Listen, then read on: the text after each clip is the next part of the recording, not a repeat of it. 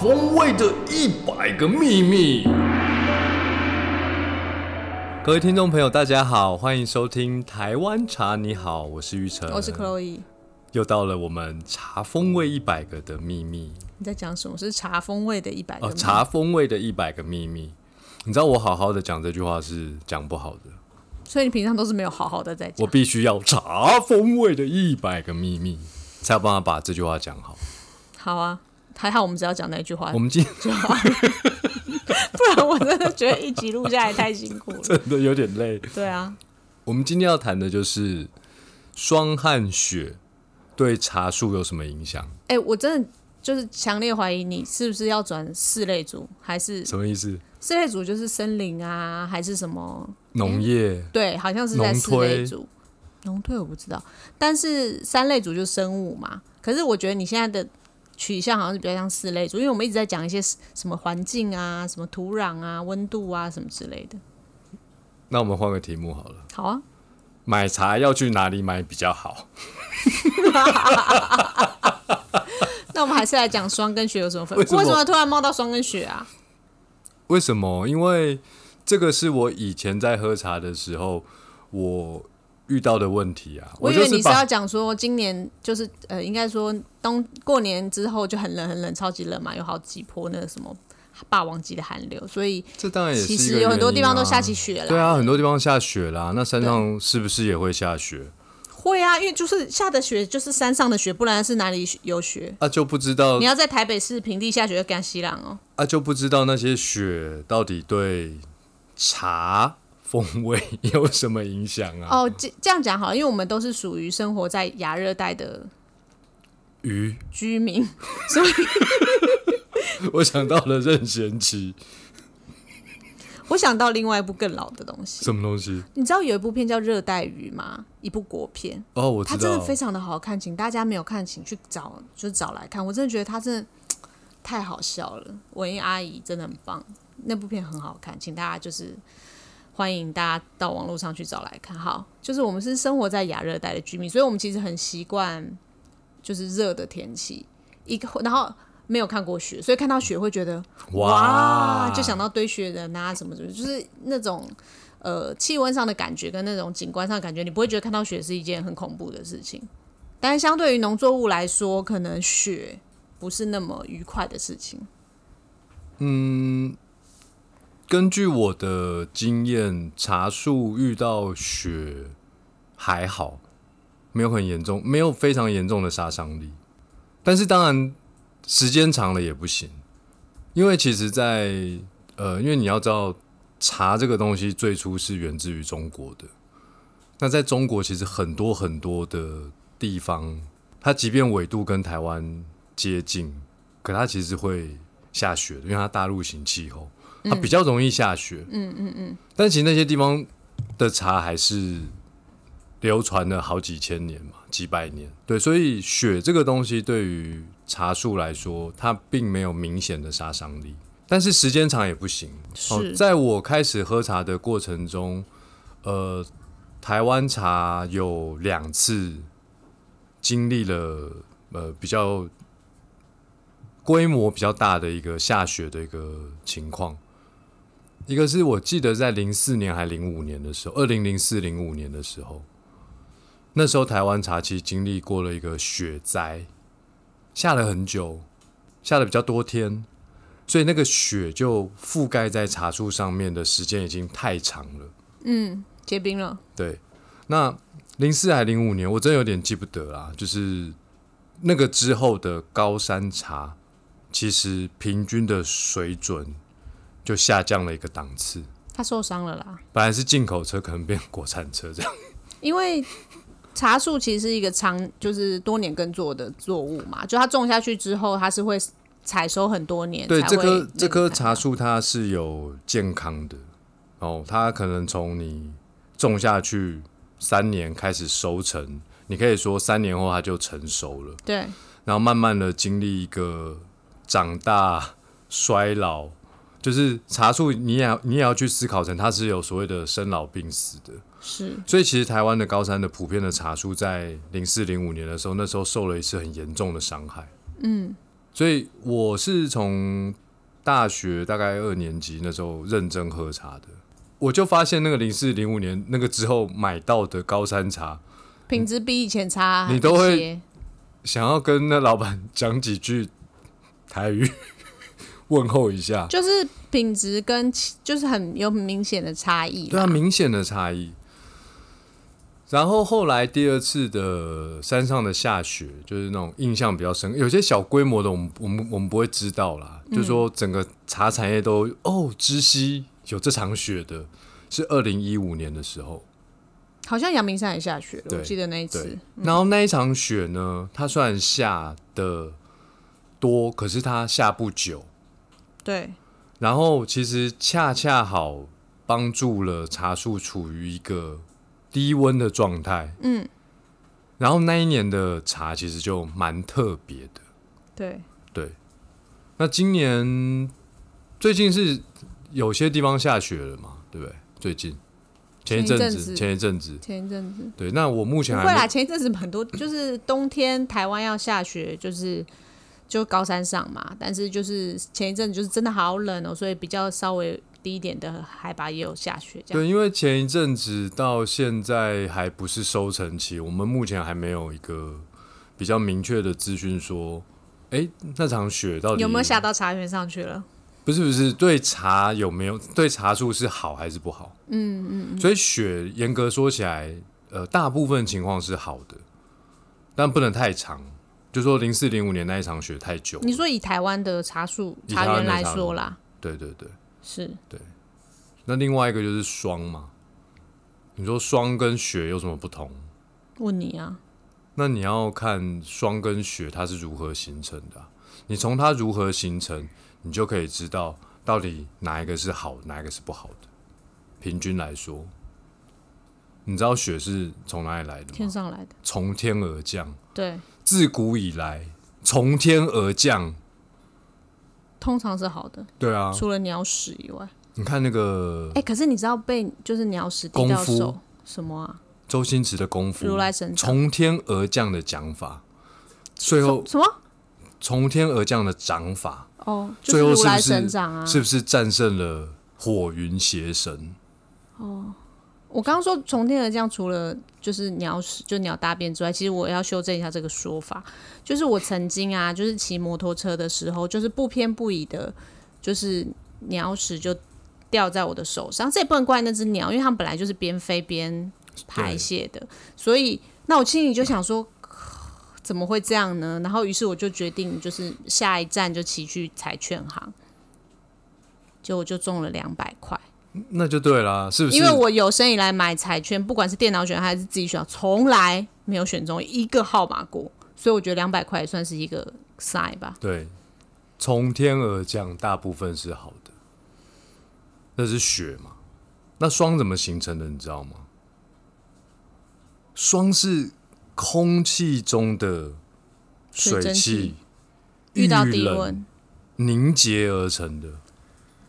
我只知道冰箱要除霜，没有这个功能的话、啊就是老式的冰箱，它的那个冷藏库、冷冻库会结厚厚的霜，那真的很麻烦。对，所以霜要形成，它可以密密麻麻的把茶树完全它的就是在表面有冰封覆盖你知道啊吗，是不是应该不至于到冰封？可是就是说，它是从表面，你就是凝固在它的表面。可是雪它是掉下来，它雪是掉下来，它就是叶子嘛。过去或者是就是斜斜它就掉到地上，也没有什么啊、但是霜是可以从它的它就是包覆在身体它的表面啦。对，我不，我觉得你不要讲太多，所以因你为会知暴露你的那个所以物你理有知看识？过， 你有看过一部电影叫《极冻奇侠》吗？我没有看过，好久了，了这是什么片啊？ 我只有看过那个《超人特工队》那个冰封侠啊对对对咻咻就类咻似咻那样的咻概对对念对嘛它只要有水，它就可以你冰看封。那个绝对不是用雪去攻击，那一定是用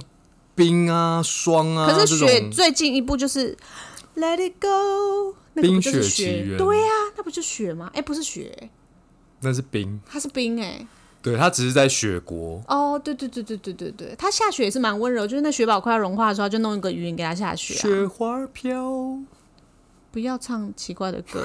反正但《冰雪奇缘》就可以想象，就是它就是冰嘛。如果是它，大家记得那个雪宝快要融化的时候，它不是弄一朵云在上面让它下雪，维持那个凉凉的温度嘛？那霜害是讲真的啦，蛮常见的啦。但是霜害一般来说，它并不会是一个大规模的，它比较是区域性的。大规模跟区域性，我不是很就能这个理解山头有霜害，那个山头可能没有、嗯，但是要下雪的时候，基本上很多山头都会一起下。哦哦哦哦，懂懂懂。对啊，所以一个比较是巨观气候来看啊呢，一个比较是微观气候啦。它如果要结霜了，是它其实空气中的湿气跟温度已经是一个长时间的，就冷很冷，零对度以，下它。在还没结之前就已经很冷了。然后台湾的茶树种，以所有的茶树品种来说，并不是一个偏耐寒的树种，所以已经冷了好几天了。然后又结霜，霜又不知道哪一天才融，没有，我觉得霜的逻辑比较像是穿了一件冰块衣冰的衣服，对，冰块做成的衣服，冰块衣对，就所以比较像是那样嘛。好，所以霜是一定对茶树是有杀伤力的。就是如果茶树结霜了，它就是受伤的几率很高啦，我们人会不会结霜？会吧？你比如说，你去下雪的地方，长时间的待在户外，我问你，你的眉毛上面那个到底是霜还是雪？你知道霜吗？啊霜啊，是吗？大部分应该是霜，因为你身体会产生一些水蒸气会蒸发出来，它就结在这个地方。当然，如果没下雪的时候，你就很好辨认嘛。如果没有下没有没有正在下雪的话，气温很低，外面地上都是冰或雪的时候，你如果眉毛上面有结啊，或胡子上面有结的话，那应该都是霜啊。我前几年去东北的小乡下，他们的厕所是在户外的，就农村，是不是很不想上厕所？很不想上那个走出去就是冰天雪地，冰天雪地啊，然后厕所是在户外，就是一个一个洞嘛。然后我终于知道什么叫做尿尿一尿出来，就变成冰柱，好好好 玩，真假的好好玩，真的好好玩。我觉得我有点没办法想象，因为你知道我本身就是一个极为怕冷的人，所以其实我就是那你即生便长在那边一定会冻死的啊、你从家里走到那个厕所你就冻死了， 那倒我就在半家里路弄个夜壶，就是在那尿只尿，能这样子就只了能这样做，但一定有生存法则。然后那个时候他们去餐厅吃饭说，就叫啤酒说，哎、你要常温常温的的还是冻的？我说我要常温的， 然后他们就笑我说，哎、冰箱比较不冷，比较不冷， 常温比较冷，对对对对就是他们的 room temperature 是比较冰的，对啊，但是冰箱比较不冰。对啊， OK，好，就是就让我想到我有一个同学，他说他去法国念书的时候，他就看到邻居都把牛奶跟那个白菜放在窗户外面嘛，因为那外面下雪的啊、所以他放在外面就是 OK，只要怕被，就是只要只怕被偷走，不怕它坏掉嘛，放在冰箱反而还没那么冷，就这个道理。对。那刚刚不是有提到说台湾的两次对茶产业整个茶园比较印象深刻的两次雪，嗯，第二次是好的，就微微的冷一下，二零一五年的时候。对，所以呢，呃，那个时候二零一五年，呃，我们的茶师傅哦，就是对于这个下过雪的茶青，有做了一个比较特别的处理方式。那我是后来才知道他的处理方式有多特别，但是他当下给我喝那款茶的时候，我真的是惊为天人。你知道那个茶喝下去啊，因为他就不做成清香型的茶了，他把那个茶做成熟茶。可是那个茶的味道，你知道一喝啊，就有一种红豆汤的感觉，红豆汤，真的。红豆汤一定是甜的，对，一定是饱满的。是对，来，老师请下红豆。不要，可是红，我还是没有办法理解哎红豆汤有，时候，有时候，宁愿选择流泪不放手。你唱错了，哦、我我唱错了吗？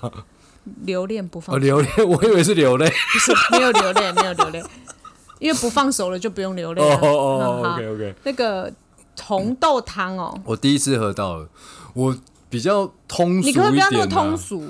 我就是那么通俗的人呢、我们可以你形以为容我是诗的人唯吗美一点吗？因为就是 煮豆燃豆萁， 豆在釜中泣。那个不是诗人，那快被杀了，所以他知道哦就应急出来这个东西、啊。本是同根生，相煎何太急。所以是红豆汤，就是我我必须要这样讲，因为一般的熟茶哦，台湾茶原来的熟茶，我我都会形容是麦芽糖。嗯哼，因为那个梅纳焦反香味应就是那个焦香，比较像麦芽糖那个路线。嗯哼，但是那个时候喝那个熟茶的，就是有一个红豆汤的那种感觉，是那个甜感是不一样的。然后那时候其实那个因为那一批茶也没有真的很多，对，然后呢，这个我们的茶师傅就看我蛮喜欢的，是他就说啊，那那送你一些喝，我就很高兴嘛。然后我想说可能就没了，结果他每年都陆续送我一点， 就是他放在枕头床底下，然后看，就是把它拿出来，就是一直送给你这样子。对，因为他那批茶其实他没没有有打算卖，他就是想要当成女儿红的概念，就对对珍藏对，一就下啦。是懂得欣赏的人，他就我我记得我们卖过、欸，哎，我们卖过一次，就是很限量，拿一些出来跟茶友们分享嘛。对对，因为我那个时候拿了一些给同事喝他，们说哇，哦哇，红豆汤哎、我才他们才没有说红豆汤嘞、红豆汤是 我说的。红豆汤就是你不要一直讲红豆汤啦，我们就是改天再好好正式介绍它一下。但是改天再好好讲一碗一碗红豆汤要怎么样才好喝。 对，就是说那那款茶就的确是那个时候就现在还在的一些同事们应该都有喝过那一款茶，对，一五年到现在，其实留在公司的同事蛮还蛮 多的啊、还蛮多的，对，还蛮多的对。所以后来我就问茶师傅说：“哎、怎么做的啊？好特别哦。”嗯，他就说，不同自然条件下孕育的茶青，一定要搭配不同的手法工艺去处理。对啊他说台湾山上很少下雪啊，可是福建闽北，福建的简称叫闽嘛，嗯，闽北山区的茶园每年都在下雪，嗯，所以那边的人就很比较会做那样的茶很，习惯哦。遇到那样的状态的时候，他应该要怎么去处理这个茶？他就说，他就是用福建闽北的方法去烘焙了这杯这一批茶。啊，至于怎么烘的，他也没告诉我，他当然不会告诉你，他不会告诉我对啊。对好，但我我可以教大家怎么煮好喝的红豆汤，怎么煮。就是红豆，如果台湾的话，深你南可以买国，你可春以买来花几枝你可以买屏东的红豆，然后我的煮法是不要泡，我没有泡哎、就是我我都用电锅煮嘛。然后你煮的时候啊，先放水，但是这次的水不要放太多，你大概盖过红豆，红豆假设是五公分高嘛，在水再比它高一半这样就好，就二点五公分，比红豆再高就是2.5七点五公分，对对对所以要煮好喝的红豆汤，要先准备一把尺不用啦，啊就目测一下就好哦，了。我以为一定要五点，但我觉得我的重点是水不要放太多，因为有人很红豆汤喜欢喝上面那个汤，不喜欢没有那么喜欢吃红豆，你就一开始放很多水。可是我做过之后，才发现这样并不好喝。那红豆汤的重点是你刚刚煮了之后，煮完之后红豆如果捏起来是软的，就差不多好了。在那之前，就它还没软之前，千万不可以加糖。你只要加了糖，红豆就不会变软了。坏坏的，对，所以我刚刚讲的是水放的比较少，然后红豆已经煮软了，对不对？那这时候你就可以加糖。那在这个时候，因为就跟泡茶一样，它红豆会膨，它会长大嘛。红豆膨胀之后，它剩下的汤汁就变得不是那么的多，没有关系。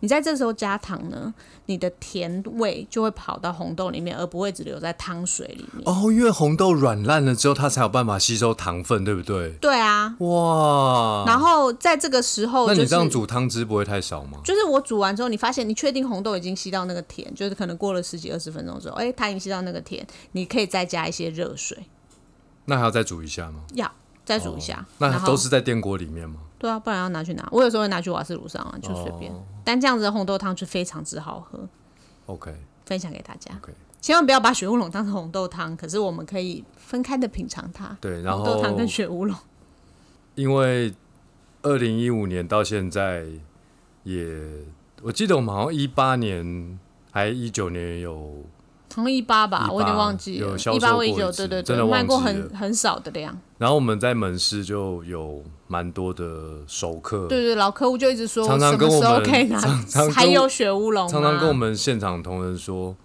那个雪乌龙真的喝过一次忘不了，真的喝过一次忘不了，真的喝过一次忘不了。我常常看那个门市同仁的报告的时候，一日直志啊都一写直着讲到这件事。对，对对对，就是为了与大家分享这款福建闽北制法的雪乌龙，我们从即日起限量一百罐推出，我不知道限量多少，但是也不数会量有限，也预不购会从太速，多，售完对为止。